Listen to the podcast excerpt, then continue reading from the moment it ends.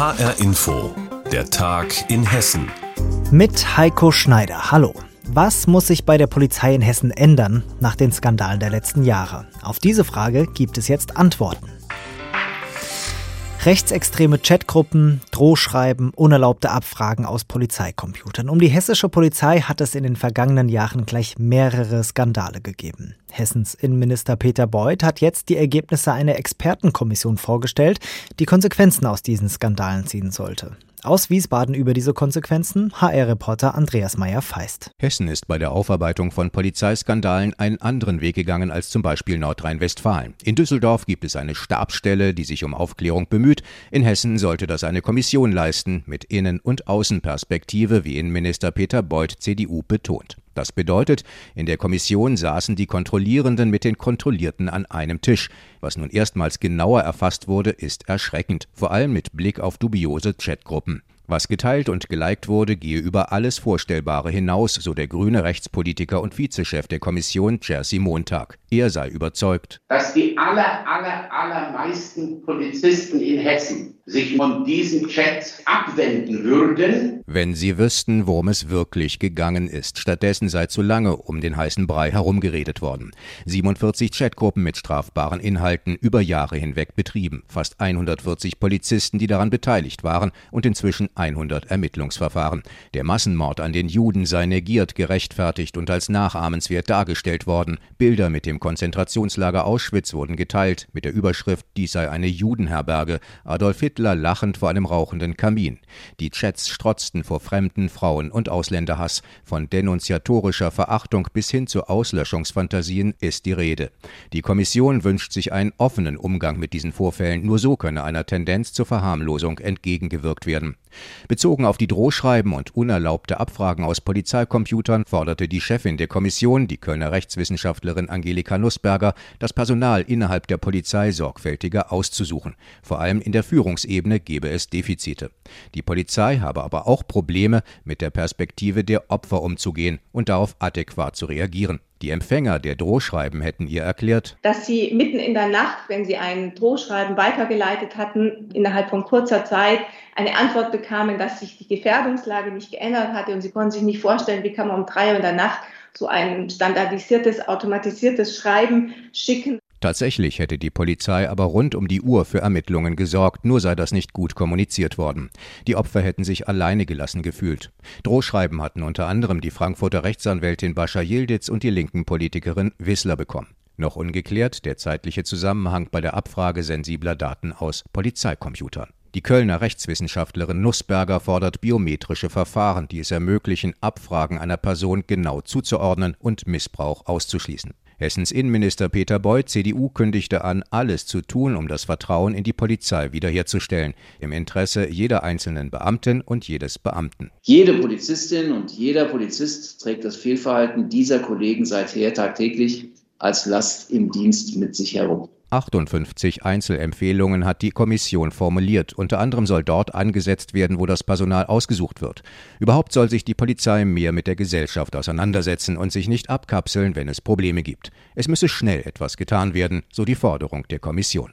Mehr hinsehen, besser auswählen, offen mit Fehlern umgehen. Das fordern unabhängige Experten nach den Polizeiskandalen in Hessen. Sie haben fast 60 Reformvorschläge erarbeitet und über die hat unser Landtagskorrespondent Andreas Meyer-Feist berichtet. Und wir bleiben im politischen Wiesbaden. Dort hat Hessens Kultusminister Alexander Lorz ein Corona-Konzept für den Schulbetrieb vorgestellt. In einer Woche beginnen bei uns in Hessen ja die Sommerferien und dieses Corona-Konzept sieht Maßnahmen vor für die Zeit nach den Sommerferien. Darüber haben wir vor dieser Sendung gesprochen mit unserer landespolitischen Korrespondentin Ariane Focke und sie haben wir gefragt, sicherer Unterricht, wie soll das aus Sicht der Landesregierung klappen? Ja, um es kurz zusammenzufassen, mit Maske, Testen und Impfen. In den ersten zwei Wochen nach den Schulferien, da sollen die Schülerinnen und Schüler auch im Unterricht wieder Maske tragen. Erlaubt sind dann außerdem nur noch medizinische Masken, wie zum Beispiel OP-Masken. Nächster Punkt, Testen. Es wird in diesen zwei Wochen mehr in den Schulen getestet. Aktuell ist es ja so, dass zweimal in der Woche an den Schulen getestet wird. Das wird jetzt auf dreimal pro Woche erhöht und damit soll eben verhindert werden, dass die Urlauber das Virus nach den Ferien dann mit in die Schule bringen. Und Kultusminister Lorz hat da auch in Richtung Eltern doch nochmal sehr stark appelliert, ihre Kinder am besten schon am letzten Ferienwochenende entweder daheim selbst zu testen bzw. über den Bürgertest testen zu lassen. Ja, und dann kommen wir zum letzten Punkt, Thema Impfen. Da hat Kultusminister Lorz gesagt, wir werden allen Lehrern, die das wünschen, zum Ende der Ferien, äh, die werden wir dann geimpft haben bzw. ihnen ein Impfangebot gemacht haben. Und er rechnet mit einer Impfquote bei den Lehrerinnen und Lehrern von etwa 80 Prozent. Und auch das bedeutet ja mehr Sicherheit für die Schüler. Wir haben Ariane Focke außerdem gefragt, die Landesregierung plant also fix mit Präsenzunterricht? Das ist das oberste Ziel von Lords, wie er nochmal sehr deutlich ausgedrückt hat, vorausgesetzt natürlich, jetzt kommt die Einschränkung, die Infektionszahlen bleiben so, wie sie aktuell sind. Steigen sie wieder, dann müsste auch wieder über Wechselunterricht nachgedacht werden, hat er auch nochmal betont. Das gilt übrigens auch für die vorhin erwähnte Maskenpflicht. Steigt die Inzidenz wieder auf über 50, gilt auch hier wieder generelle Maskenpflicht im Unterricht und eben nicht nur an den zwei Wochen nach den Ferien. Immer wieder diskutiert wird ja auch das Thema Luftfilter an Schulen. Was hat der Kultusminister dazu gesagt? Dazu nochmal HR-Reporterin Ariane Focke. Ja, hier hat er fast schon ein wenig entnervt reagiert, will ich es mal sagen. Entnervt über die Diskussion um die Luftfiltersysteme. Er hat da seinen Punkt noch einmal sehr deutlich gemacht und gesagt, keine Technik könne das richtige Lüften ersetzen. Das richtige Lüften ist einfach das A und O für einen sicheren Unterricht, egal welche Technik Sie reinstellen. Und natürlich gerade dann, wenn eben am Platz keine Maske mehr getragen werden muss, was wir jedenfalls bei den niedrigen Inzidenzen vermeiden wollen. Ja, und hier folge das Kultusministerium eben den medizinischen Empfehlungen. Und diese Empfehlungen, die laute eben nicht, stellt einen Lüfter in die Klasse, dann könnt ihr die Fenster zulassen, um es mal etwas platt auszudrücken. Aktuell sind noch im Fördertopf des Landes für Luftfilteranlagen rund 40 Millionen Euro, die darauf warten, von den Schulen abgerufen zu werden. Zu einem sicheren Schulbetrieb gehören ja auch sichere Möglichkeiten, Videokonferenzen abzuhalten, wenn zum Beispiel Präsenzunterricht nicht möglich ist. Auch da gab es ja immer wieder Bedenken, was die Sicherheit angeht. Wir haben Ariane Focke deshalb gefragt, wie weit ist denn das Land Hessen mit seinem eigenen Videokonferenzsystem? Eigentlich sollte das neue Videokonferenzsystem ja zum neuen Schuljahr starten, wird es aber leider nicht. Es gab ein Vergabeverfahren für diese Ausschreibung, das ist ein ganz normaler Vorgang vom Land und es gab eben auch mehrere Bewerber für diese Ausschreibung. Nun hat aber ein unterlegener Bieter Klage eingereicht und bis das jetzt juristisch geklärt ist, liegt das ganze Projekt erst einmal auf Eis. Aber die gute Nachricht ist, für die Schulen ändert sich erstmal nichts die können nach wie vor weiterhin ihre vorhandenen Systeme weiter nutzen.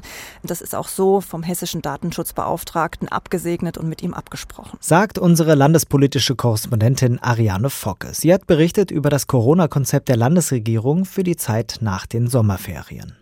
Und wir bleiben thematisch bei Kindern und Jugendlichen. Die sind ja bei Corona-Schutzimpfungen bislang außen vor, denn es gibt einfach zu wenig Daten und Erfahrungen zur Impfung von Kindern. Trotzdem, ein Apotheker aus Erzhausen im Kreis Darmstadt-Dieburg hat jetzt eine Impfaktion organisiert mit 1800 Impfdosen gezielt für Jugendliche. Mit dabei HR-Reporterin Saskia Klingelschmidt. Der Sportverein Erzhausen hat ziemlich viel Publikumsverkehr zu bewältigen, allerdings weniger wegen des eigentlichen Fußballspiels. Vielmehr kommen die Menschen wegen der Impfaktion in die Sporthalle des SV Erzhausen. Bianca aus Erzhausen hat die Aktion mit unterstützt. Ich arbeite ehrenamtlich in der Hegbar-Apotheke, die das hier organisiert hat. Und dann habe ich halt gedacht, ob sie sich impfen lassen möchte und habe ihr davon erzählt und der Mama. Die Rede ist von ihrer Nichte Sarah und der Mama. Die beiden Frauen haben die 15-Jährige bei der Impfung unterstützt. Die Impfaktion richtet sich vor allem an Jugendliche. Auf Facebook wurde angekündigt, wir impfen alle ab 14 Jahren. Und Sarah wollte auch. Um andere zu schützen und mich selbst auch. Es lassen sich ja genug impfen. Kann ich mich ja auch impfen lassen.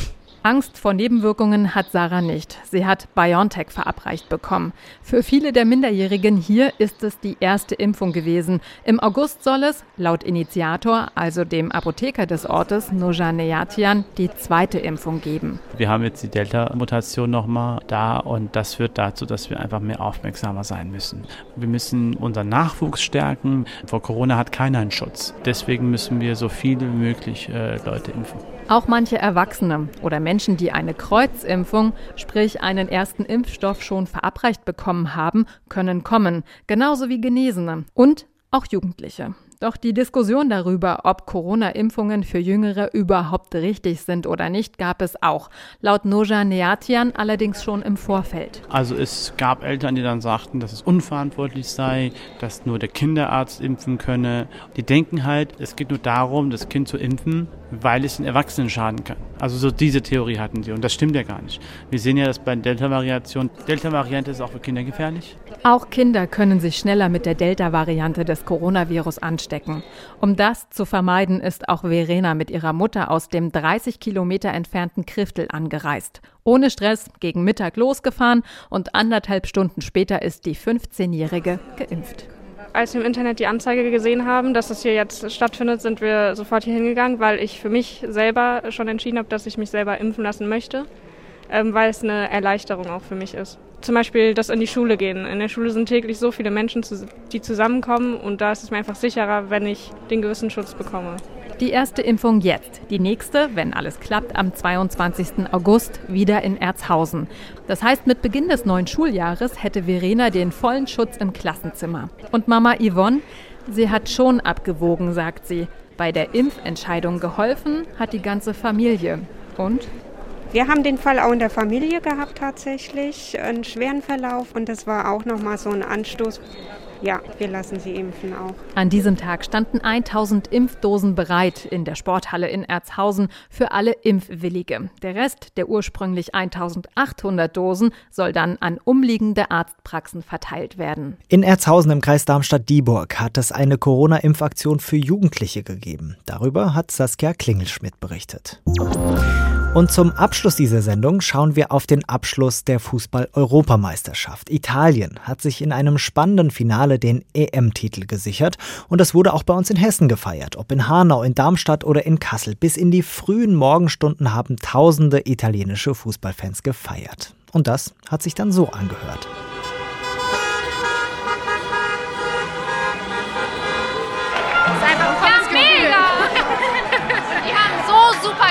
Also ich glaube, die hatten 90 Prozent nur Ballbesitz. Also das war wirklich, Italien hat es auf jeden Fall zu 100 Prozent verdient. Unglaublich und unbeschreiblich. Ich bin glücklich. Es tut gut, nach 15 Jahren wieder einen Titel heimzufahren. Forza Italia, Campione dell'Europa. Großartig, oder? gekämpft, gemacht, getan. Total cool. Wir sind die Beste! Forza Italia! Grappa ohne Hände, Grappa für alle.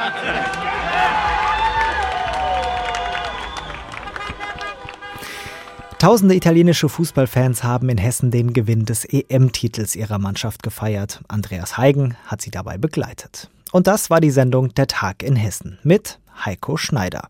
Alles Wichtige aus Hessen finden Sie auch jederzeit auf hessenschau.de.